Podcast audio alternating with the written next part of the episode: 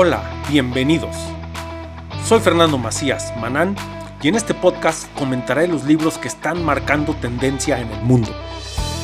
Si quieres estar enterado de lo más actual en los negocios, el conocimiento, la tecnología, entre otras muchas cosas, te invito a que te quedes conmigo y me acompañes en este mundo del conocimiento desde las hojas. Comencemos. Hola a todos, bienvenidos a un nuevo capítulo de este podcast desde las hojas donde en esta ocasión hablaremos ya de un libro diferente, ya hablamos de inteligencia artificial durante dos libros seguidos, creo que era bastante importante debido a los cambios que vienen en el mundo y muchas personas pues va a ser muy difícil que volteemos o nos pongamos a leer un libro porque no es un tema que sea común, que sea algo que llame a las personas a estar leyendo constantemente o estar viendo, pero yo creo que es importante que comprendamos qué es lo que viene, eh, cuáles son las oportunidades que se tienen para un futuro y también las amenazas que se tienen para un futuro. Y si no los han escuchado estos libros, tanto el de Vida 3.0 o el de China Silicon Valley y el resto, y el nuevo orden mundial de inteligencia artificial, la guerra de las superpotencias, los invito a que escuchen en este podcast esos dos, dos libros que van en varios capítulos. Y el día de hoy vamos a darle un giro totalmente diferente. Vamos a hablar sobre un libro más de desarrollo personal que se llama Level Up Your Life o Sube de nivel tu vida, cómo desbloquear la aventura y la felicidad convirtiéndote en el héroe de tu propia historia. Este libro es de Steve Camp, este libro salió hace aproximadamente 5 años, 5 o 6 años, donde pues lo que hace es mostrarnos cómo muchas veces podemos salir de nuestra vida, de nuestra rutina diaria, siempre y cuando así lo programemos siempre y cuando así lo decidamos y siempre y cuando trabajemos en ello. Entonces, vamos empezando con este libro, espero les guste. A mí es un libro que realmente me ha ayudado mucho. Lo leí en un momento, regresando, justo regresando de, un viaje por tres continentes. Entonces, para mí fue algo, me identifiqué mucho con este libro. Y vamos a empezar con una historia porque siempre eh, empieza, al igual que el libro de Vida 3.0, empieza con una historia que es la base de todo, de todo este libro. Entonces lo voy a leer, esta es la introducción, y comienza, cada capítulo de este libro va a comenzar también con una frase, de ya sea de un libro o ya sea dicha por alguien, y a partir de ello siempre os voy a leer la frase y, comentar, y comenzaré a hacer mis comentarios sobre el capítulo que estemos, que estemos hablando. Bueno, iniciemos. Dice, el mundo ordinario, Bond, James Bond. Sean Connery, Doctor No. Y empieza con la historia así, dice. Casino de Monte Carlo, Mónaco, 2 AM. Hit me o golpeame, aviéntame otro, otro grupo de dados. Me senté en una mesa de blackjack en el casino más famoso del mundo y mi corazón comenzó a latir con fuerza. Después de vivir mi mano tres veces y doblar dos veces, luché por mantener la calma y la calma bajo presión. Después de todo, aunque no era una gran cantidad de dinero, Tenía casi tanto dinero en esa mano de blackjack como lo había gastado en toda la semana anterior. Pedí otro cóctel, mezclado, no agitado. Ajusté la pajarita de mi smoking y le hice una broma a mis nuevos amigos de Irlanda que estaban sentados a mi lado. El resto de la mesa jugó sus manos. Luego el cupier lentamente volteó sus cartas, pidió y pasó. La mesa estalló en aplausos y tranquilamente recogí mis fichas mientras bailaba internamente una plantilla y enloquecía. Después de salir de fiesta hasta altas horas de la noche con mis nuevos amigos, regresé a mi hotel del Mediterráneo, literalmente. El Fairmont Monte Carlo está en realidad sobre los pilotes sobre el agua. Me desperté a la mañana siguiente, disfruté de un desayuno viendo cómo los yates de miles de millones de dólares llegaban al puerto de Mónaco y taché con orgullo un artículo enorme en mi lista de deseos gamificada, apropiadamente llamada La épica búsqueda de lo impresionante de vivir como James Bond durante un fin de semana. Dudo que cualquiera que me hubiera visto esa noche en el casino hubiera creído quién era realmente y cómo había cambiado mi vida durante el año anterior.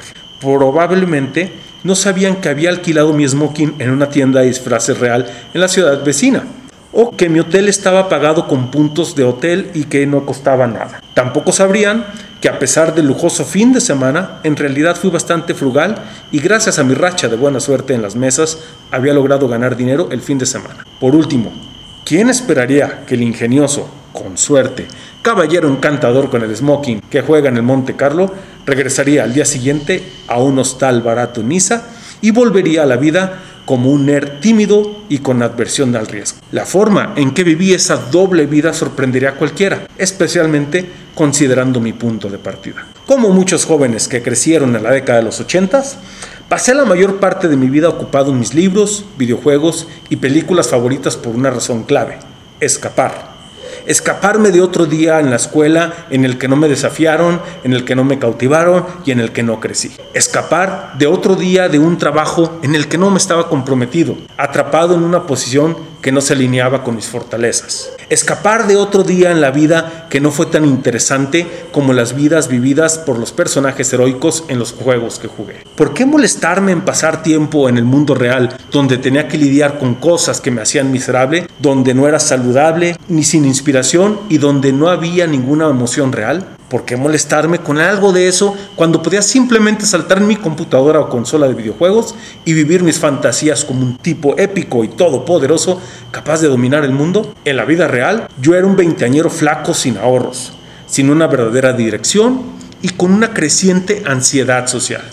Sin embargo, en un mundo de juegos, Podría matar malditos dragones. No pasó mucho tiempo antes de que la vida real se convirtiera en la parte aburrida entre las horas que pasé metiéndome en aventuras en la pantalla. Después de todo, es divertido perderse en un libro o una película, o saltar un mundo de videojuegos donde puedes ser el héroe. Me imaginé a mí mismo como Indiana Jones, Jason Bourne, Neo de Matrix e incluso Link de las clásicas series de juegos Nintendo, The Legend of Zelda. Y no hay nada intrínsecamente malo en todo eso. Todavía amo sus juegos y películas y disfruto del entretenimiento que brinda. Son parte de lo que soy como persona. El problema era que se han convertido en una forma de evitar la infelicidad en mi vida real y al mismo tiempo me permitían seguir sin hacer nada al respecto. Y un día algo cambió. En lugar de perderme los juegos y usarlos para escapar, puse las ruedas en movimiento para comenzar hacer todas las cosas increíbles con las que solía soñar.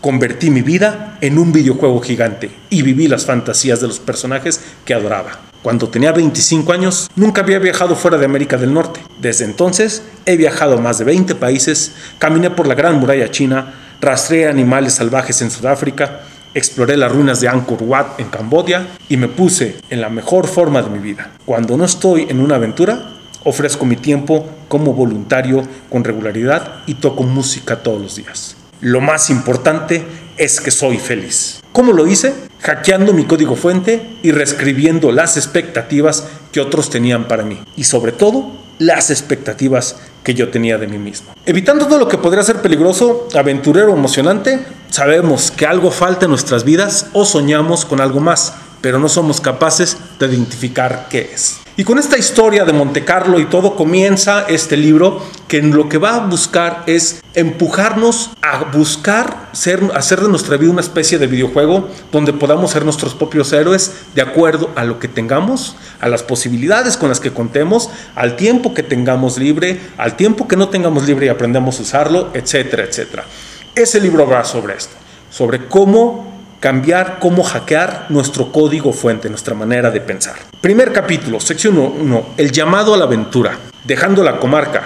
Y comienza con la siguiente frase. En un agujero del terreno vivió un hobbit, no un agujero sucio, húmedo, lleno de extremidades de gusanos y un olor a lluvia, ni un agujero seco, desnudo, arenoso, sin nada en el que sentarse o comer. Era un agujero de hobbit, y eso significa comodidad. J.R.R. Tolkien, el hobbit.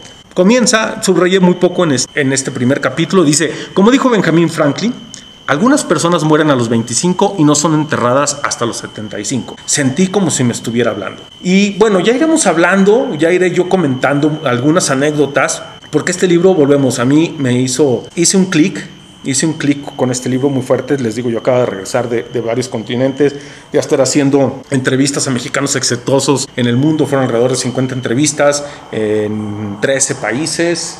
Este, y eso, pues yo venía con ese rush también, tenía, había tenido la oportunidad también de, de, dejar de trabajar a mis 25 años, igual que él, haberme ido a mi aventura a China y a iniciar un cambio de vida totalmente en lo que yo había pensado de lo que yo me iba a dedicar en el futuro, de lo que me voy a estar dedicando en el presente. Y esa, ese cambio o esa decisión que tomé en ese momento, a mis 26 años, yo no tenía 25, tenía 26, hizo que toda mi vida cambiara. El hecho de llegar a un país que en aquel entonces, en 2005, era un país considerado comunista, que era un país que la gente me decía, pues a qué vas, es un país que me dio grandes vivencias y me cambió sobre todo mi visión del mundo. Y me, y me ayudó a entender que efectivamente hay personas que a los 25 años ya se sentaron, ya decidieron cómo va a ser su vida y la siguen así sin cuestionarse, muchas veces felices que es muy válido, pero muchas veces muy infelices, no saben cómo salirse de eso o tienen miedo de salirse. Entonces, de esto volvemos, de esto trata el libro y sobre todo en la primera parte, pues va contando,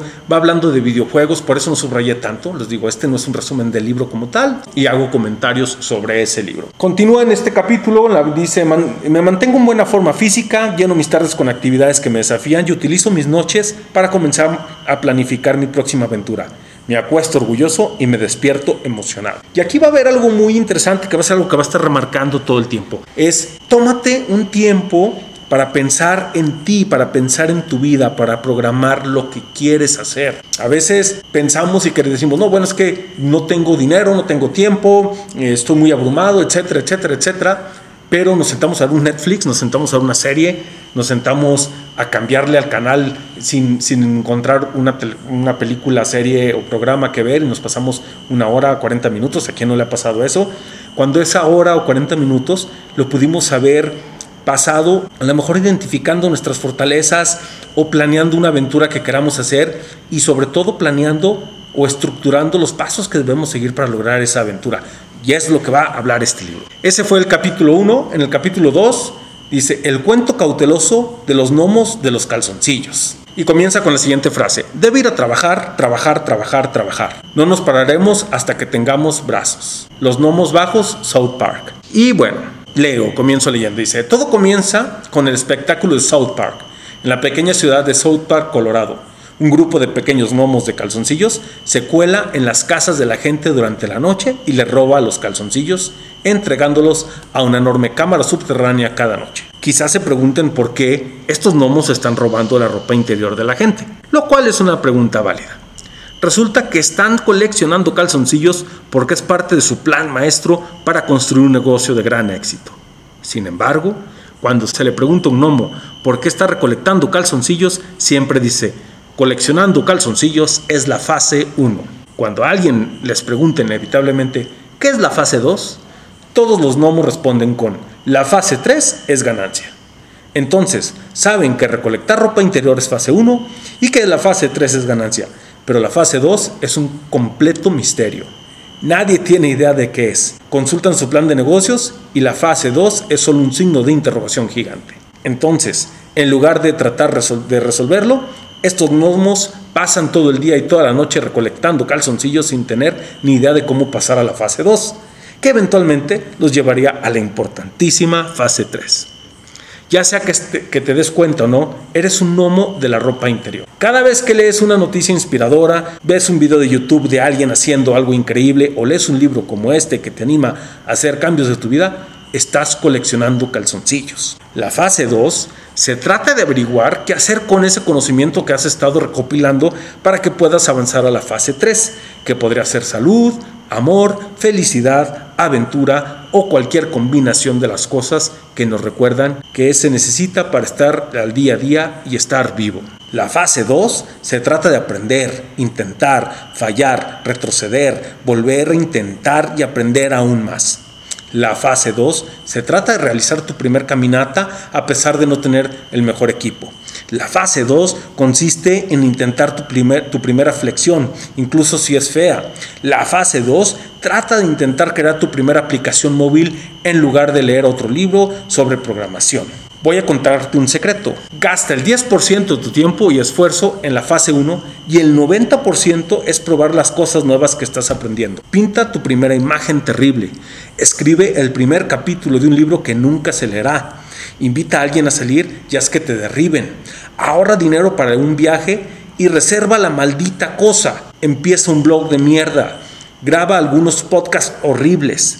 Toca algunas notas incorrectas en una guitarra pronuncia palabras incorrectamente en un idioma extranjero. ¿Por qué? Porque en realidad estás haciendo algo. No se obtiene nada de recolectar más ropa interior que no sea una pila más grande de ropa interior. de la fase 1 a la fase 3, pero no puedo completar la fase 2 por ti. Tendrás que levantarte y hacerlo tú mismo. Podrías estar pensando, no sé por dónde empezar. Como en cualquier juego, habrá ocasiones en las que verás muchos caminos por delante y no tendrás idea ni de cuál tomar. Te escucho y sé que puede ser abrumador. Sin embargo, lo que peor que puedes hacer es sentarte en el suelo y quejarte de que no sabes qué hacer. Más información en este punto tampoco te ayudará. Eso solo son más calzoncillos. En cambio, ¿por qué no hacer una suposición fundamentada, elegir un camino y ver cómo funcionan las cosas? Piensa en ello como si se convirtiera en un personaje principal de un libro de Elija tu propia aventura. Es difícil saber qué sucede si no pasas la página. Y bueno, este segundo capítulo es muy, muy interesante. La verdad está bastante padre, es muy sencillo lo que dice. Básicamente es, deja de estar muchas, muchas personas, muchas, o muchos de nosotros muchas veces estamos, no, sí, es que voy a, me quiero ir a estudiar al extranjero, voy a ver, voy a ver y estoy viendo, a ver qué becas hay, a ver a qué país me puedo ir, qué voy a estudiar, entonces estoy revisando qué voy a estudiar, pero nunca, nunca mandamos, o sea, nos sentimos allá, queremos ir, pero nunca somos capaces de mandar esa aplicación, porque decimos, ¿y qué pasa si no nos aceptan? Entonces ya, si no me acepto me voy a sentir mal. O, qué pasa si me aceptan y no tengo dinero para ir. Y esos, esos detalles son, son cosas que nos van cambiando la vida. Muchas veces lo importante, como bien decía aquí, es, es dar el primer paso, es hacerlo. Yo recuerdo hace seis años, en 2015, justo cuando regresé, no, cinco años, en 2016, ya había regresado de, estar haciendo varios, de estar haciendo los viajes y, de estar haciendo un proyecto para Salón Global, que es que es mi plataforma de emprendimiento para que los jóvenes tengan, o para las personas que quieran adquirir una visión más global de los negocios, puedan hacerlo, aprendan a hacer pues, un modelo de negocio Canvas, un design thinking, un modelo de negocio de, empresas exponenciales, etcétera, etcétera, donde encuentras mucho de este contenido. Cuando yo regresé, eh, recuerdo un amigo me decía, mira, haz un podcast, y yo le decía, no sé por dónde empezar me decía, empieza por donde sea, vas llegando, estás viajando, acabas de regresar de un gran viaje, seguro traes muchas cosas que decir, traes muchas vivencias. Empieza un podcast. Y la verdad es que yo no sabía por dónde empezar. Ahora, un día de repente dije, híjole, ¿y qué pasa si muchos de los libros, como les dije al principio en la presentación de este podcast, cuando me decían en las entrevistas, en las conferencias, oye, ¿qué me recomiendas? ¿Qué libro? Y que les decía, pues este libro, me decía, uy, es que no sé inglés.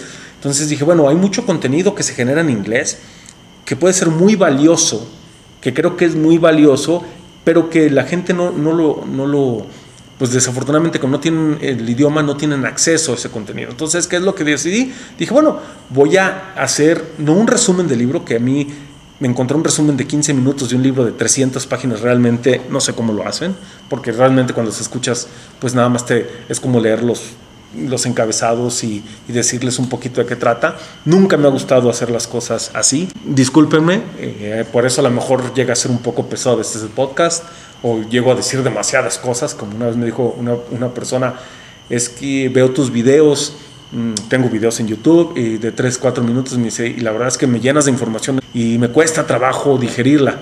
Les pido, les pido una disculpa de antemano. Pero bueno, esa fue la idea que a mí se me ocurrió dar ese primer paso. Lo mismo sucedió con China.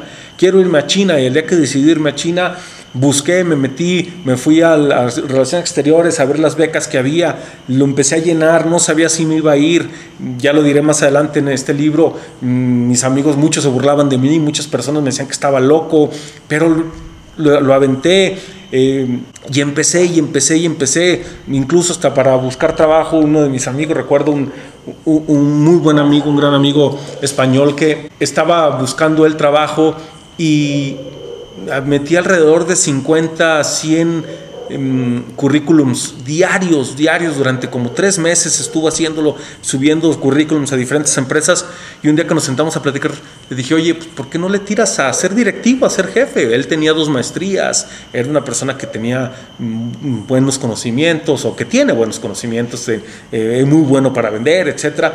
Em, y, dijo, pues es que no me siento preparado yo para ser jefe. Le dije, pues tú tírale. Y entonces en cuanto le tiró empezó a recibir ofertas. Eso es a lo que va esta fase 2. Dejemos de coleccionar calzoncillos y demos el primer paso a lo que queremos. Demos el primer paso a investigar qué necesitamos para irnos a, estudiar al extranjero. Demos el primer paso para investigar qué necesitamos para trabajar en la empresa que queremos. Si no han visto ustedes la, entrevista en Fernando Macías o Fernando Macías B en YouTube, que es mi canal. Si no han visto la entrevista con Alejandra Morones, que ella es em, directora, bueno, y ahorita es la e-procurement global de PPG Industries, nos habla, nos demuestra cómo, cómo te tienes que aventar. Es un poco de esta parte de la fase 2. Cómo animarte a hacer las cosas. No puedes quedarte en el, híjole, me gustaría, es que me gustaría poder viajar, poder conocer la playa porque no la conozco, pues ármate un proyecto. Oye, me gustaría irme a Europa, pero es que es carísimo. ¿Qué es caro? Tú estás pensando que es caro y a lo mejor para, para una persona caro son 50 mil pesos, pero te das cuenta que te cuesta irte 20 mil pesos. Y si haces un rastreo de tus gastos, te das cuenta que esos 20 mil, 25 mil pesos te los gastas en cuatro meses en, en fiesta, en en botellas de alcohol, cerveza o en saliendo a comer a restaurantes. Entonces te amarras cuatro meses si realmente lo que quieres hacer es, es, conocer Europa y te amarras cuatro o cinco meses, depende de lo que gane cada quien. Hay quienes en un mes lo pueden hacer, hay quienes necesitan un año, pero te amarras la cantidad de tiempo necesario para juntar esa cantidad de dinero que necesitas para irte. Pero si tú no sabes cuánto dinero se necesita para viajar a España, para viajar a Alemania, para ir al Tíbet, para ir a, a Machu Picchu, pues ¿cómo es? ¿Cómo vas a hacerlo? O sea, ¿cómo vas a ir? Yo tenía amigos cuando yo estaba viviendo en China que les decía, sobre todo en 2006, 7, 8, que era, eran otras épocas de China. China era muy barato. Yo les decía, vengan a visitarme, aquí tienen departamentos, se quedan conmigo, no van a gastar nada. No, es que el avión está carísimo, es que es mucho dinero. Decía, pues les va a costar 800 dólares en ese entonces. Vénganse, no van a gastar, tráiganse, no, no tengo dinero. Y luego me los encontraba, o yo venía a México y me decía, no, me, me, fui a Vallarta y me gasté N cantidad de dinero. Decía, con eso te hubieras ido a China. Me fui a Las Vegas, hoy es la quinta sexta vez que vas a Las Vegas. Sí, pero es que Las Vegas está aquí. O quitémonos esos, esos bloqueos mentales de la fase 1 para poder hacer la fase 2. Pero bueno, continúo porque si no aquí me puedo ir eh, eh, diciendo. Llegamos al capítulo 3 que dice, listo, jugador 1 o ready player 1. La frase de entrada es, es un negocio peligroso, Frodo. Salir de tu puerta, pisas la carretera y si no mantienes los pies, no sabes a dónde puedes ser llevado. Bilbo Baggins, el Señor de los Anillos. Esto es interesante porque muchas veces es eso nada más. Volvemos a los gnomos. Es, el miedo a la fase 2. Y Ready Player One, hay un libro buenísimo, hay una película, si no la han visto, que no tiene, tiene un poco que ver porque este, este libro va mucho de gamificación, de videojuego. Recuerden, la vida tiene que ser una especie de juego. El trabajo lo que viene en el futuro, ya hablamos de inteligencia artificial, pero la gamificación es algo muy importante. La comenzamos a ver día a día, la comenzamos a ver cada vez más en, en los diferentes anuncios. ¿Qué es la gamificación? Es meter elementos de juego a la vida cotidiana, básicamente. El hecho de que te digan, ¿quieres eh, ganarte un auto? Pues tienes que seguir estas pistas. ¿O quieres ganarte un viaje a, a la playa, a Cancún? Eres tarjeta viente, entonces juega con puntos. Todo eso que son puntuación, eso se le llama gamificación. Entonces, Ready Player One es básicamente listo primer jugador número uno, listo jugador para arrancar en el juego. Comienza el capítulo diciendo, si eliges creerlo, hoy es el momento crucial de tu vida. Piensa en tu historia, mito o cuento favorito. Todos comienzan en algún lugar ordinario, con una persona normal o un niño de origen humilde, que continúa siendo algo grandioso. En Star Wars, por ejemplo, comienza y dice, hace mucho tiempo en una galaxia muy, muy lejana. En los Juegos del Hambre comienza diciendo que las probabilidades estén siempre a tu favor. En el Hobbit comienza y dice, en un agujero en el suelo vivía un hobbit. En Harry Potter dice el niño que vivió. Y aquí sí quiero ser, ser muy puntual, y eso lo dije, lo he dicho desde que recuerdo en las conferencias que me ha tocado dar con universitarios, sobre todo, que son los que más la creen en las semanas del emprendedor, cuando buscas, que, cuando tratas de ayudar o invitar a las personas a que emprendan. Yo les decía, ustedes pueden cambiar el mundo, no importa quién me esté escuchando. Yo creo que ahorita lo vemos cada vez más. Ahorita lo pueden ver los influencers. Hay influencers que en un año, personas que en un año se han hecho con muchos seguidores, con millones de seguidores, con decenas, con cientos de millones de seguidores. Si ustedes ven a, Charlie D'Amelio, por ejemplo, eh, Addison Rae, eran hace un año y medio no eran conocidos eran unas jóvenes de 16, 14, 16 años o 15, 16 años cualquiera y, eh, este año estuvieron en el Met, en, la gala, eh, donde iban puros artistas y había TikTokers, gente que hace un año nadie los hacía en el mundo, que se animaron a hacer el primer TikTok, que se animaron a hacer la primera fase 2 del Gnomo. Hay gente que tiene gran influencia, veámoslo así de sencillo, estamos en México, el pulso de la República, eh, Luisito Comunica, mm, este, Alan por el Mundo, gente que se atrevió a dar ese primer paso. Estoy hablando de gente que está en el área eh, o en la sección de esto de las aplicaciones, de las redes sociales, pero así lo podemos ver con el que se animó. Acuérdense cuando Donald Trump quería ser presidente, mucha gente se burlaba, dicen, ¿cómo creen que Donald Trump va a ser presidente? O ¿cómo creen primero que va a ser candidato y la gente se burlaba y luego, ¿cómo creen que el candidato va a ser presidente? La gente se burlaba y luego ganó y entonces la gente se dejó de burlar. Y así lo podemos ver en la historia con muchas personas que arrancaron, iniciaron y se la creyeron. Ahora, hay que prepararse también. Hay gente que tiene golpes de suerte, hay gente que necesita preparación. Lo mejor es, desde mi perspectiva, es prepararse y el día que te encuentre la suerte, que dicen que la suerte no existe, sino es el, cuando la oportunidad se, se, encuentra con la preparación, pero el día que te toque, estar preparado para hacerlo. Ahorita lo vamos a ver, lo vamos a ver mucho en este libro, ser un Jason Bourne, y luego explicaré qué es ser un Jason Bourne. Más que James Bond y más que ser alguien así, es más bien ser un Jason Bourne.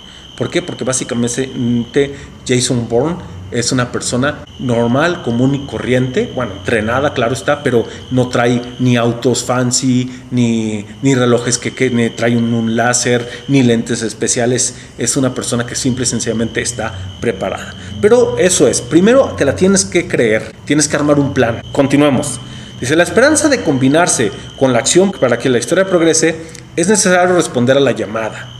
La aventura puede comenzar en cualquier momento y en cualquier lugar, pero tiene que comenzar. Estás en esa parte de tu historia en estos momentos. La vida está destinada a ser vivida en tus propios términos. Esa es una declaración simple, pero es una que a menudo perdemos de vista. En el libro, los top 5 principales arrepentimientos de los moribundos, el arrepentimiento número uno expresado por quienes están en su lecho de muerte, teniendo la capacidad cristalina de mirar hacia atrás en lo que han hecho o no han hecho en el transcurso de sus vidas es que ojalá hubieran tenido el coraje de vivir una vida fiel a sí mismos, a diferencia de la vida que otros esperaban para ellos. Hasta que desarrollemos máquinas del tiempo, las personas mayores nunca podrán darse el lujo de volver a intentarlo, pero ciertamente pueden aprender de la sabiduría de sus palabras. Si quieres vivir una vida de aventuras, debes dejar de pensar en lo que los demás quieren para ti y en cambio empezar a preguntarte qué quieres para ti.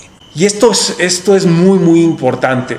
Muchas veces, porque así fuimos educados, porque así es la manera de ser, sobre todo en Latinoamérica, la manera de ser es, bueno, en, todo el mundo, pero en Latinoamérica todavía hay los jóvenes y no tan jóvenes, somos más familiares, mm, vivimos en casa hasta más años de edad, nos, nos vamos ya más viejos de casa. En Estados Unidos, los europeos a los 15 años ya se van, empiezan a trabajar en McDonald's, 16 años, eh, tienen un departamento con amigos y empiezan a pagar renta y empiezan a tener una vida diferente. Pero en Latinoamérica no, en Latinoamérica seguimos hasta los 22, 23, 24 años viviendo con nuestros padres, viviendo con la familia y también dependemos de lo que nos digan nuestros padres. Entonces, ¿qué vas a estudiar? No, tienes que estudiar derecho porque tu papá es abogado o tu papá es médico o porque nosotros estudiamos en esta universidad, tus padres, y queremos que estudies ahí, o porque nos da miedo a nosotros los, los padres que te vayas a otra ciudad a estudiar, o porque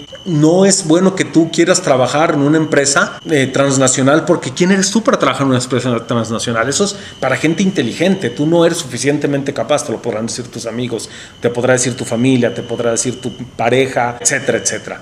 Pero Realmente muchas veces caemos en ese, en ese error de quedarnos porque no hemos sentado, no hemos tomado esos minutos de, de, poder decir, a ver, ¿qué es lo que yo quiero para mí? ¿Cuál sería mi aventura? ¿Cómo me veo yo? ¿Cómo, ¿Cómo sería mi vida real si yo la pudiera diseñar? La cosa es que sí la podemos diseñar. Ahora, fácil no va a ser. Créanme, eh, uno que en esta vida de emprendedor que tiene a veces mm, he tenido la oportunidad de viajar en primera clase y estar en los mejores hoteles del mundo y a veces me, he, podido, me tenido que quedar en un hostal porque no traigo dinero eh, compartiendo habitación con 10 personas. Pero es parte de, ¿no? ¿Por qué? Porque esa es la parte de emprender que uno decidió no tener En mi caso, no tener un sueldo mensual, pero tener proyectos grandes que de repente nos vaya y tengan mucho rush y que me den grandes aventuras y de repente me tenga que poner a trabajar y estructurar y, y administrar lo que tengo porque las cosas no se están dando como deseo. Pero muchas personas, una, tienen miedo de hacer eso, dos, no saben que lo pueden hacer. ¿Por qué? Porque viven de los miedos y ni siquiera de sus propios miedos, viven de los miedos de quienes los rodean viven de los miedos de los padres, de todos los que están. No, es que no tú no puedes hacerlo. ¿Por qué? Porque tú no eres inteligente, porque tú no eres lo suficientemente fuerte, porque no estás lo suficientemente grande. ¿Quién dice eso?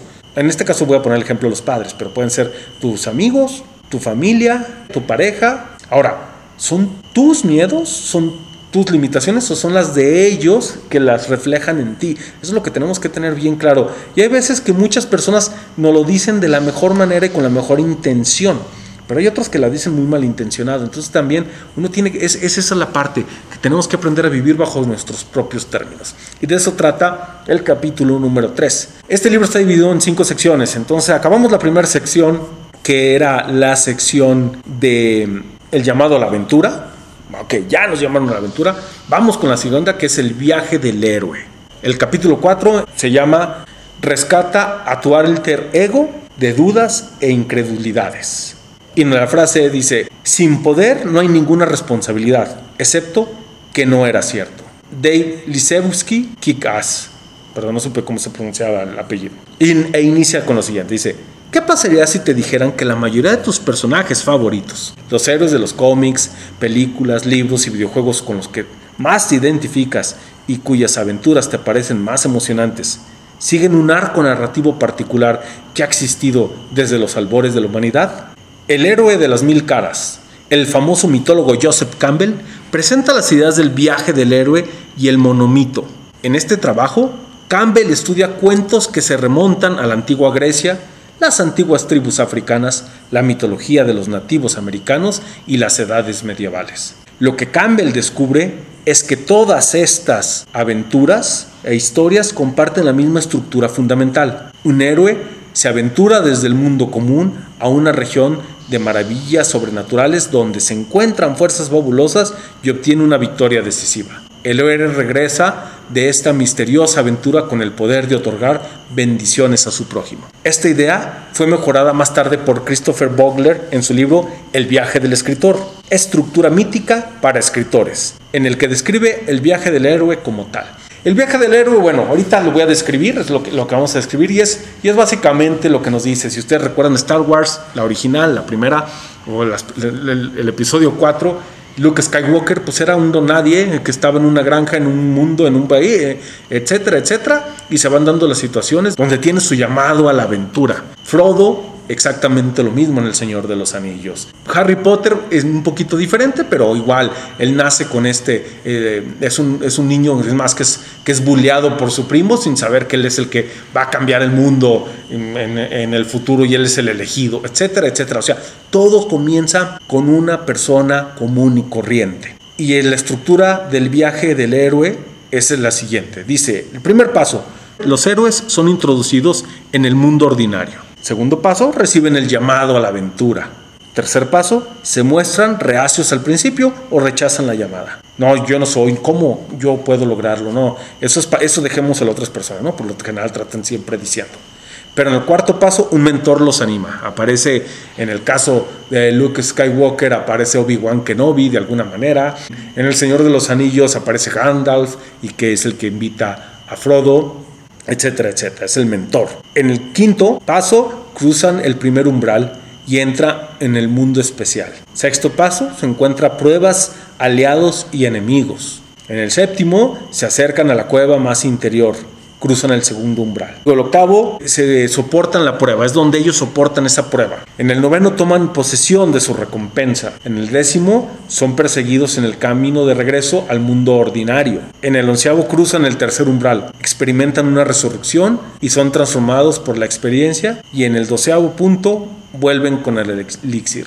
Esta básicamente van a ver ustedes en todas las historias de superhéroes, van a ver que así es. Todas llevan esta misma narrativa. El viaje del héroe lo pueden, lo pueden buscar, lo pueden buscar hay una imagen de hecho muy famosa, la pueden buscar, la pueden googlear y la pueden encontrar. Pero es eso, todos los héroes, todas las personas son personas comunes que de alguna u otra manera se ven llamados o se ven en la necesidad de comenzar un viaje en el cual ellos no creen, encuentran a alguien que los ayuda o que los empuja eh, y de ahí empieza, empieza toda la aventura. Van, van encontrando amigos, enemigos, pruebas que van superando, que van regresando, de repente caen, luego vuelven a subir y luego vuelven a encontrar un segundo aire, etcétera, etcétera. Y básicamente lo que nos trata de decir en este libro Steve es nuestra vida puede hacerse de esa manera. Continúa diciendo, así como en el viaje del héroe cíclico, también lo son los viajes de los superhéroes. Tony Stark no vive en su traje de Iron Man. Bruce Wayne pasa tanto tiempo siendo el mismo como Batman. Indiana Jones no viaja por el mundo las 24 horas del día, los 7 días de la semana. También enseña arqueología en episodios de blandir látigo y usar el sombrero de fieltro. Realizamos viajes para seguir un arco que nos lleva dentro y fuera de un mundo desconocido y aventurero. Tuve que emprender un viaje de héroe para encontrar mi camino y ahora puedo ser su mentor y ayudarlo a embarcarse por su cuenta. Pero Steve, podrías estar pensando, no soy un héroe y ciertamente no voy a cambiar el mundo. Solo quiero sentirme mejor conmigo mismo y no odiar tanto los lunes. Está bien. En primer lugar, los mejores héroes siempre dicen no soy un héroe. Así que estás en buena compañía ahí. A continuación, los, héroes vienen en todas formas, tamaños y amigo mío, los superhéroes tienen diferentes tipos de superpoderes. Puedes ser un superhéroe para tu hijo o hija, puede ser un superhéroe para tus amigos o para las personas que necesitan ayuda, puede ser un superhéroe para ti mismo. Recuerda, no necesitas cambiar drásticamente las cosas, solo necesitas cambiar la prioridad de la aventura en tu existencia del alter ego. Si no estás seguro de cómo escribir tu historia de origen y tu alter ego, prueba esta actividad. Escribe como si estuvieras mirando hacia atrás en tu vida a los 99 años. ¿Qué lograste en, tus aventuras? ¿Por qué eres conocido? ¿A quién impactaste? Sueña tan grande y tan grandoso o tan pequeño y específico como te gustaría. Es tu historia y puedes escribir el guion. Quiero saber dónde estás y a dónde planeas ir. Esto es muy interesante, bueno, ya hablamos de, este, de este viaje del héroe, pero es cierto, o sea, te dice, tú no puedes ser eh, Tony, Stark, no es todo, todo el día, en el, no es Iron Man todo el día. Bruce Wayne no es Batman, Superman, Clark Kent no es Superman, etcétera, etcétera. Y así se trata. De hecho, él tiene dentro de su libro, tiene algo que él llama que, llama la rebelión. Entonces él te dice, a ver, escoge algo que te gustaría hacer. Supongamos que tú quieres ser bombero, toda tu vida quisiste ser bombero. Entonces, no eres bombero, acabaste trabajando en una oficina, acabaste trabajando en, una, en un negocio, pero tú siempre quisiste ser bombero. Entonces, ¿qué te detiene para ser bombero? Pues nada, simple y sencillamente puedes ir a tu estación de bomberos más cercana y ofrecerte como voluntario los sábados, ir dos horas a ayudar a los bomberos, aprender. Entonces de alguna manera puedes vivir el hecho de que, que eres ser bombero. Puedes hacer tu, tu, alter ego, puedes crear tu alter ego. Es que yo soy una persona muy tímida, pero me encantaría aprender a pelear. Pues entonces inscríbete en, en una escuela de, de judo, de taekwondo, de kickboxing o lo que quieras. Vete a pelear o vete a boxear, aprende, suelta y sé tu propio héroe, sé en, crea tu propio alter ego. Es lo que es lo que básicamente dice en el libro. Aprende a crear tu alter ego. Batman no es todo el día Batman, Superman no es todo el día Superman, eh, Iron Man no es todo el día Iron Man. Tú no tienes que ser todo el día alguien, una superestrella, ¿no? Los, super, los, rockstars, las superestrellas, las de, las de antaño, pues son superestrellas cuando están en el escenario, pero cuando luego pasan sus vidas ni siquiera llegan a ser estrellas, o sea, realmente pueden ver los problemas que tienen de drogas, de deudas, de juego, de esto, del otro, realmente son vidas que no envidiaríamos, pero tienen su alter ego, que es donde son la, estrella de rock que llega. ¿Quieres? ¿Te gustaría hablar en público, pero te eh, pues quieres decir poesía, quieres tocar guitarra y todo? Pues vete a un bar, pide que puedas tocar guitarra, pide que puedas cantar, si más o menos tienes voz, etcétera, etcétera. Y ahí puedes ir aprendiendo poco a poco o puedes ir sacando, a lo mejor no llenando un estadio, pero puedes ir sacando poco a poco ese alter ego o esas ganas que tenías de hacer algo. Esa es la parte importante de este libro. Nos invita a, atrevernos a hacer las cosas que deseamos, que soñamos, y nos dice, aviéntate, no hay problema, ¿qué puede pasar? Volvemos a lo que dice en Silicon Valley, fail fast, fail often, entonces falla pronto, falla rápido, falla seguido, entonces ¿Por qué? Porque vas aprendiendo, ¿sí? vas aprendiendo de tus errores, vas aprendiendo de, que no te salen las cosas, vas quitándote la pena, te vas animando a crear cosas nuevas, vas mejorando las técnicas, etcétera, etcétera. Entonces, eso es una parte importante. Ahí termina el, capítulo 4. El capítulo 5 dice, resiste las tentaciones y las excusas convenientes. La frase, el que es bueno para dar excusas es bueno para cualquier otra cosa. Benjamin Franklin. Excusa número uno, la clásica, pero no tengo tiempo. La excusa más común que escucho todos los días por parte de las personas no pueden mejorar su vida es simplemente no tengo suficiente tiempo. Decimos no tengo tiempo cuando la vida se pone ajetreada o cuando no queremos sentirnos culpables por saltarnos algo. Si no tenemos suficientemente tiempo para hacer ejercicio, es más fácil para nosotros estar bien después de haber subido un tramo de escaleras. Si no tenemos tiempo para solicitar nuevo trabajo y hacer nuevas conexiones, es más fácil aceptar permanecer en un trabajo que despreciamos. Si no tenemos tiempo para trabajar a diario en el aprendizaje de un nuevo idioma, nos resulta más fácil decir, con el tiempo lo aprenderé. A partir de hoy, esa voz en tu cabeza ya no puede pronunciar estas palabras, no tengo tiempo. En cambio, la voz debe usar una frase, no es una prioridad. Observa lo rápido que cambia tu perspectiva al ver los desafíos de la vida en esta manera. Me encantaría hacer ejercicio, pero simplemente no tengo tiempo. Se convierte en el ejercicio no es una prioridad. Me encantaría aprender un nuevo idioma, pero no tengo tiempo para practicar. Se convierte en aprender un nuevo idioma no es una prioridad. No tengo tiempo para encontrar un nuevo trabajo. Se convierte en encontrar un nuevo trabajo no es una prioridad. No es lo que decimos que es una prioridad, pero lo que realmente hacemos es una prioridad. Y esto es bien claro, esto del no tengo tiempo. Por ejemplo, no tengo tiempo para leer 15 minutos al día. Cualquier persona tiene 15 minutos al día. He conocido a las personas más ocupadas, más ocupadas y tienen tiempo para leer. Pues más, pueden ver, ustedes en Netflix está el programa o la serie son tres capítulos de Inside Bill's Brain, eh, dentro del, cerebro de Bill Gates, donde muestra un poco de su vida. Bill Gates tiene tiempo, entonces tú debes de tener tiempo. Warren Buffett todos los días se levanta y de las primeras cosas que hace es leer un par de horas. Si él tiene tiempo que maneja N cantidad de empresas, nosotros que nomás trabajamos en una empresa debemos de tener tiempo.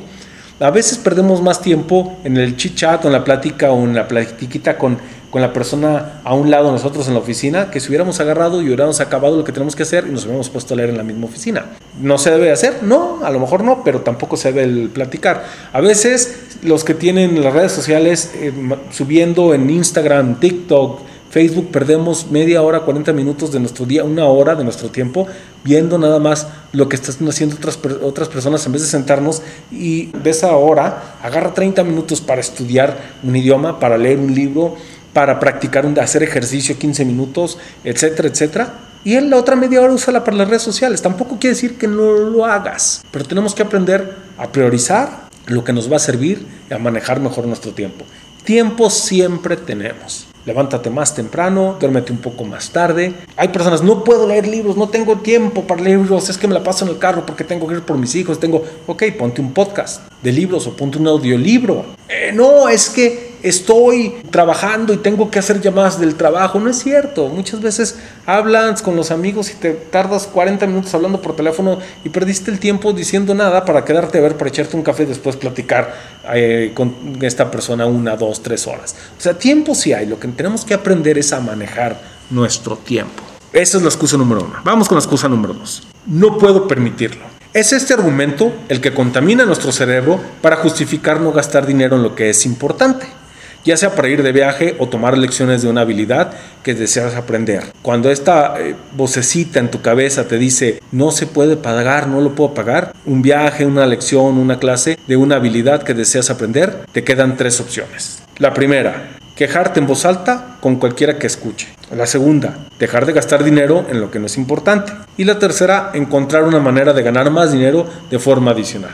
Una mirada a nuestro historial de gastos revela rápidamente en lo que hemos considerado importante en nuestras vidas. Si tú gastas 150, bueno, aquí son dólares, gastas 150 dólares al mes en televisión por cable, sales a un almuerzo de 10 dólares todos los días y pides comida para llevar de camino a casa, compras zapatos, ropa nuevos mensualmente, tienes un automóvil nuevo o alquilado, tienes una casa más grande de lo que necesitas, a menudo simplemente necesitas redefinir tu visión de cómo podrías desarrollar una determinada aventura. Hacerlo a bajo precio es más aventurero de todos modos. Y esto es cierto, o sea, muchas, muchas personas dicen, no, no tengo, no traigo dinero, no me gusta, pero no dejan sus refrescos, no dejan, bueno, el cigarro es un poco más difícil, pero no dejan el cigarro, no dejan de comprar, son compradores compulsivos, se meten a Amazon, se meten a Alibaba o AliExpress y de repente empiezan a comprar cosas que no necesitan.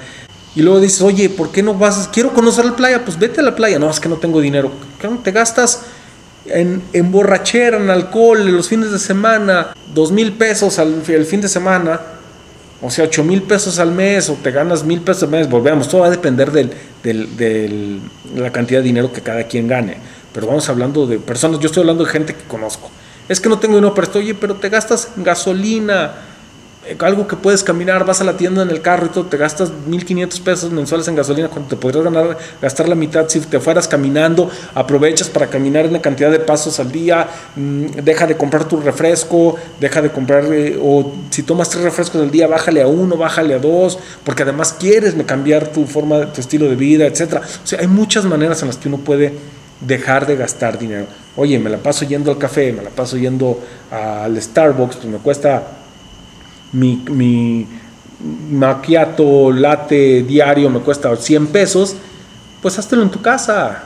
O tomo café del día, me cuesta 55 pesos, pues estamos hablando, si voy 20 días a la semana o si voy todo el mes, son 1500 pesos. Entonces deja de ir tantas veces, vete un fin de, vete un día, vete dos, cómprate el café mejor y hazlo en tu casa, te va a salir mucho más barato y empiezas a ahorrar de alguna manera. Son las formas en las que uno puede ahorrar.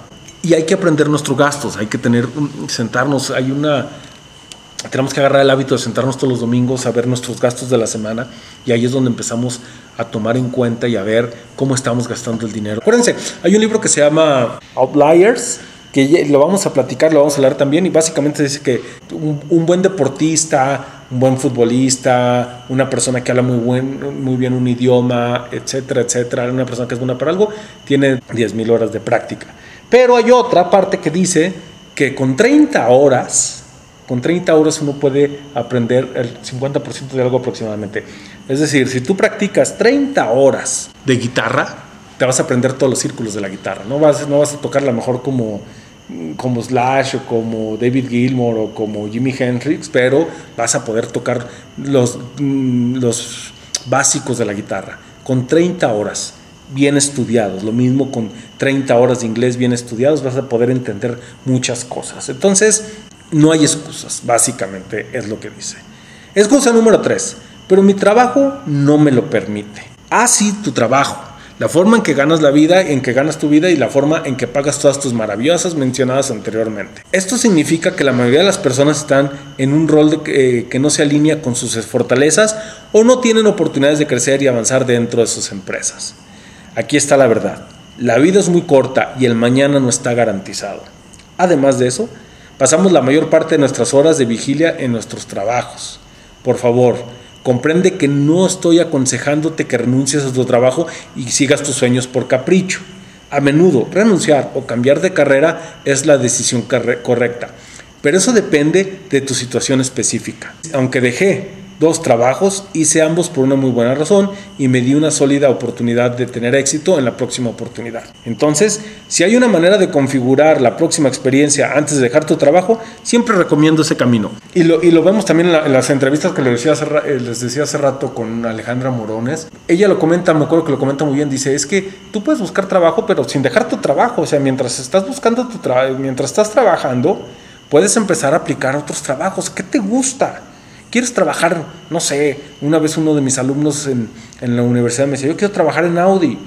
Pues perfecto, ponte a ver qué es lo que pide Audi. ¿sí? En, la plática que da el astronauta mexicano, una vez en una plática que nos dio, digo, además es la plática que él da, cómo llegó a ser eh, astronauta, pues básicamente dices, a ver, ¿qué necesito? Yo tengo que fijarme, y eso lo vamos a ver también si ven, mi, si ven mis entrevistas, lo platica muy bien Carlos Valverde, quien es el latino del año en Nueva York 2014, quien estaba a cargo de las, de las torres 3 eh, y 4 del World Trade Center. Lo platica muy bien y, y, lo mismo el astronauta. A ver, tú quieres llegar a cierto punto, fíjate qué tienen esas personas que ocupan esos puestos. Ah, pues tienen inglés. ¿Yo lo tengo? No, no lo tengo. Entonces necesito sacarlo. ¿En cuánto voy a sacar el inglés? En un año. Perfecto. Entonces en un año voy a sacar el inglés.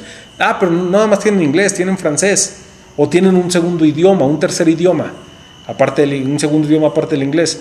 Ah, bueno, yo lo tengo. Oh, ¿saben usar Excel? Ah, bueno, pues yo sé más o menos usar Excel. No, no lo sé. Entonces tengo un año para aprender Excel y aprender inglés. Ah, pero también ellos saben esto. Entonces tienes que ver lo que tienen esas personas y te vas alejando del pack, te vas alejando del común de la gente. Y tú sigues trabajando, pero vas preparando tu camino, que es lo que te dice básicamente este libro. Vas preparando tu camino para lograr lo que quieres en un futuro. Eso es una parte muy importante. No sé por dónde empezar. Bueno, ¿qué quieres hacer? Ah, quiero ser el director de la empresa. Ok, voy a investigar el currículum del director de esa empresa y no nomás de mi empresa, de las empresas otras y de las empresas en las que yo quiero trabajar y qué currículum tienen los directores, qué me falta a mí para tener ese currículum o qué puedo tener extra que no tienen ese currículum para poder aplicar. Y así es como vas a lograrlo. Excusa número 4, pero soy demasiado mayor. Quien dijo, no se puede enseñar trucos nuevos a un perro viejo, es un mentiroso. Un mentiroso.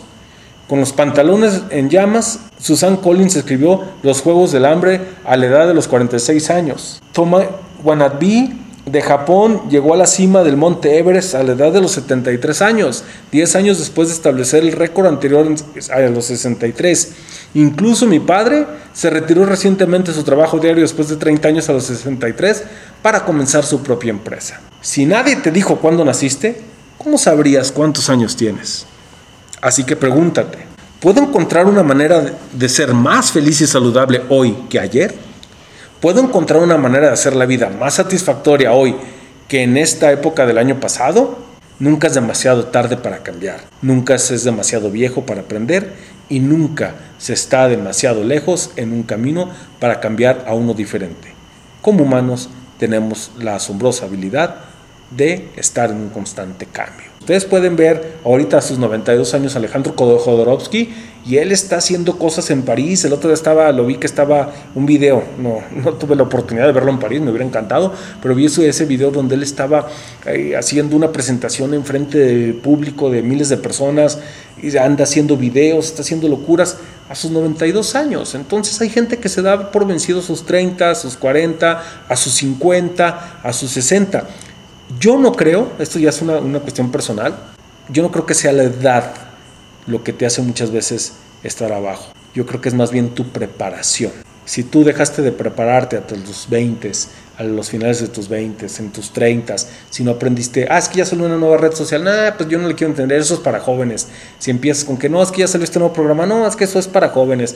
Ya, ya salió, eh, hay que hacer aprender esta nueva cosa, no, es que eso ya no es para uno, eso, eso es de generaciones nuevas. No, hay que intentar y hay que estar aprendiendo. A lo mejor no lo vamos a manejar igual que las, que las generaciones más nuevas que nacen con, los dispositivos. A lo mejor no vamos a entender muy bien eh, todo lo que es la inteligencia artificial y todo, pero bueno, hablar o el machine learning o el deep learning, pero es importante que por lo menos demos una entendida, tratemos de entender de qué trata y por dónde va, para estar un poco refrescando nuestro cerebro, porque el día que que digamos, no, yo ya no, ese día la verdad yo creo que estás muriendo a la edad que tienes sin darte cuenta. Vamos con la excusa número 5. Pero no tengo las mismas oportunidades que otras personas. Este podría ser mi argumento favorito, porque es algo que todos hacemos. Vemos las oportunidades o el éxito que han tenido otras personas y en lugar de preguntar, ¿cómo puedo hacer eso? ¿O dónde puedo empezar? La voz en nuestra cabeza dice cosas como, debe ser lindo, pero o si tan solo tuviera, inserta la oportunidad que quieras aquí, podría tener éxito. No importa de dónde vengas o dónde estés ahora, hoy representa una oportunidad para ser mejor de lo que eras ayer. Y, fíjense, volvemos, hay gente que, que de repente le pega, dicen, es que le pegó de repente. No, no le pegaste de repente, estuviste trabajando y es una conjunción de muchas cosas, pero cuando uno ve a una persona teniendo éxito, y esta es una imagen muy clara que pueden encontrar eh, en todos lados, nunca nos preguntamos realmente cuánto, cuánto le costó tener ese éxito. Mm, si fue tan fácil como nosotros decimos, ah, no, pues sí, es que su papá tiene dinero, es que eh, su pareja tiene dinero, es que él nació rico, es que desde niño, etcétera, etcétera, etcétera, y agarramos esos pretextos. A lo mejor esa persona estaba peor que nosotros en algún momento de su vida, pero supo diseñar su vida de una manera que lo está llevando a tener éxito. Y eso, volvemos, es lo que trata este libro. Donde estés, sin importar tu edad, tu estatus social, cómo estés económicamente, los problemas que estés pasando, etcétera, etcétera, te tienes que aprender a tomar tiempo para diseñar tu vida, para ver lo que quieres hacer, para tomar decisiones más inteligentes. A final de cuentas, todos los días tomamos decisiones.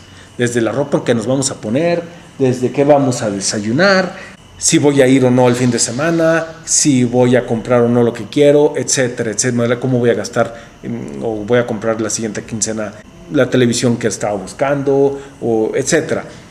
Hay quienes lo diseñan y hay quienes dicen, bueno, tengo tanto, esta es la mejor forma de hacerlo y tomas las mejores decisiones. Y hay quienes lo hacemos por, por corazón, por eh, intuición, por con el estómago y tomamos las peores decisiones. Eso es lo que puede hacer la diferencia muchas veces. Platicaba con un amigo hace unos días que andaba vendiendo su carro, algo tan sencillo, me decía, es un carro de 190 mil pesos al público y se le estaban dando 170 mil, 160 mil. Y él decía, no, hombre, es que son 20 mil pesos, la agencia me lo toma así, pero bueno, yo quiero este, este carro que cuesta 450 mil pesos, pero pues no, no me lo toman bien. Bueno, eso fue la primera vez. Nos sentamos un par de semanas después y me dijo, ¿sabes qué? Lo hubiera vendido, se los hubiera entregado y hubiera sacado la camioneta, porque en ese momento la camioneta me era sin, sin intereses y entonces con lo que me ahorraba en un año de pago de intereses, esos eran los 20 mil pesos de diferencia y me hubiera ahorrado por los otros tres años o cuatro años 80, 100 mil pesos de intereses. Entonces tomaba la decisión más con el estómago que con la cabeza. Si hubiera sentado, hubiera hecho números, hubiera hecho corridas financieras, hubiera tomado una decisión muy diferente. Eso es a lo que creo que voy a ir.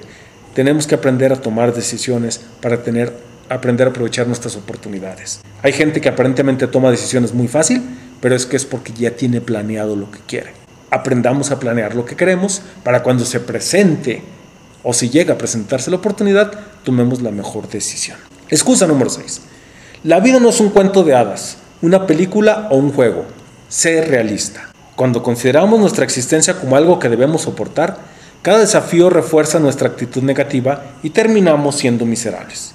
Cuando miramos la vida a través del lente del viaje de un héroe, cada desafío se convierte en una oportunidad para aprender, crecer y emerger transformándonos. Ya sea que vivas por unos días más o por otras 10 décadas, quiero que vivas una vida de la que puedas estar orgulloso. Quiero que te mires al espejo con orgullo todos los días y quiero que mires hacia atrás al final de tu vida y digas, sí, jugué y estuvo muy bien jugado este juego. Es que eso es, muchas veces hay que darle a la situación, hay que cambiarle, es lo que dice, a veces nos aguitamos y decimos, chino, pues ya valió. Pero mejor decir, a ver, ok, no salió, pero ¿qué puedo aprender? Entonces ya vi que no era, ¿no? Hay muchos dichos de esto, sobre todo en el emprendimiento, de estas frases motivacionales que te dicen, no es que haya fallado mil veces, son, es que fueron mil veces que, que vi la forma incorrecta de hacer las cosas. Entonces, eso es, es un poco, es, tenemos que cambiar, tenemos que darle ese giro a la, a, la forma de ver las cosas y voltear a, a, lo que decía antes de los 99 años y voltear a decir, a ver, me gustó mi vida, imagínense que tienen 99 años, eso háganlo ahorita, se los dejo a los que lo estén escuchando. Y con eso voy a cerrar este primer capítulo de este libro, del podcast. La tarea va a ser eso. Imagínense que tienen 99 años. Volteen para atrás y describan su vida lo más detallada posible. O sea, digan, ah, pues no sé, supongamos que tienen ahorita 35 años y digan, bueno, ah, yo mis 40 y están solteros, solteras yo a mis 40 ya me había casado, ya tenía mi primer hijo, vivía en una casa con estas características, vivía en tal ciudad, viajaba, tenía esto, me dedicaba a hacer esto, pintaba, aprendí a tocar guitarra, tuve di un concierto, jajaja, ja, ja, recuerdo el concierto que di a mis 46 años en, aquel, en aquella estación del metro con unas personas que estaban en Nueva York, o recuerdo aquella tarde lluviosa en Dublín o en Londres, recuerdo esa tarde calurosa en Dubái, jajaja, donde yo estaba viendo esto, o no quiero salir, no quiero viajar. Recuerdo estar con mi familia en mi casa de campo, en la casa de... O sea, escriban, me recuerdo que a mis 65 años se acercaron mis hijos y me regalaron y yo todavía pude ser... Anímense, hagan ese ejercicio. Y una vez que lo acaben, que una vez que lo terminen, vean dónde están y vean qué necesitan para conseguir cada una de esas cosas. Y es lo que tienen que hacer. A lo mejor ustedes programan que en cinco años van a tener su casa, la casa de sus sueños. Y a lo mejor no es en cinco años, a lo mejor va a ser en diez. Pero el chiste es que ustedes programen, no nomás que hagan, regresemos a los gnomos, no que hagan, no nomás que colecten canzoncillos y estén esperando venderlos. Tienen que diseñar y empezar a dar los pasos en ese diseño para lograr empezar a poner la tienda para vender los calzoncillos. Hagan eso. Yo les dejo esa, ese ejercicio para, en, este, en esta ocasión. Y con esto me despido. Espero les haya gustado, espero les esté gustando este libro. La verdad está bastante, bastante interesante. Como siempre, quienes tengan la oportunidad de leerlo, yo les recomendaría que lo lean para que ustedes hagan sus apuntes, para que ustedes tomen lo que a ustedes más les sirve, lo que ustedes creen que les puede ayudar en su vida. Y pues se valen todos los comentarios, como siempre les he dicho, a quienes me han dado retroalimentación, me han dado comentarios, se los agradezco y yo estoy abierto. Me pueden encontrar aquí, me pueden encontrar en mis redes sociales, Fernando Macías B. Y pues los dejo, nos vemos la próxima semana con la siguiente continuación, bueno, con los siguientes capítulos del libro, continuando. Yo creo que me voy a llevar, por lo que estoy viendo, varios capítulos más, por lo menos unos dos más, porque son, vamos, en, vamos a empezar el capítulo número 6 del libro y son 16 o 17 capítulos. Los dejo por esta ocasión. Eh, les deseo un excelente inicio, fin de semana, principio de semana. No importa la hora que lo estén escuchando. Espero les esté gustando y nos vemos la siguiente ocasión. Saludos, hasta la próxima.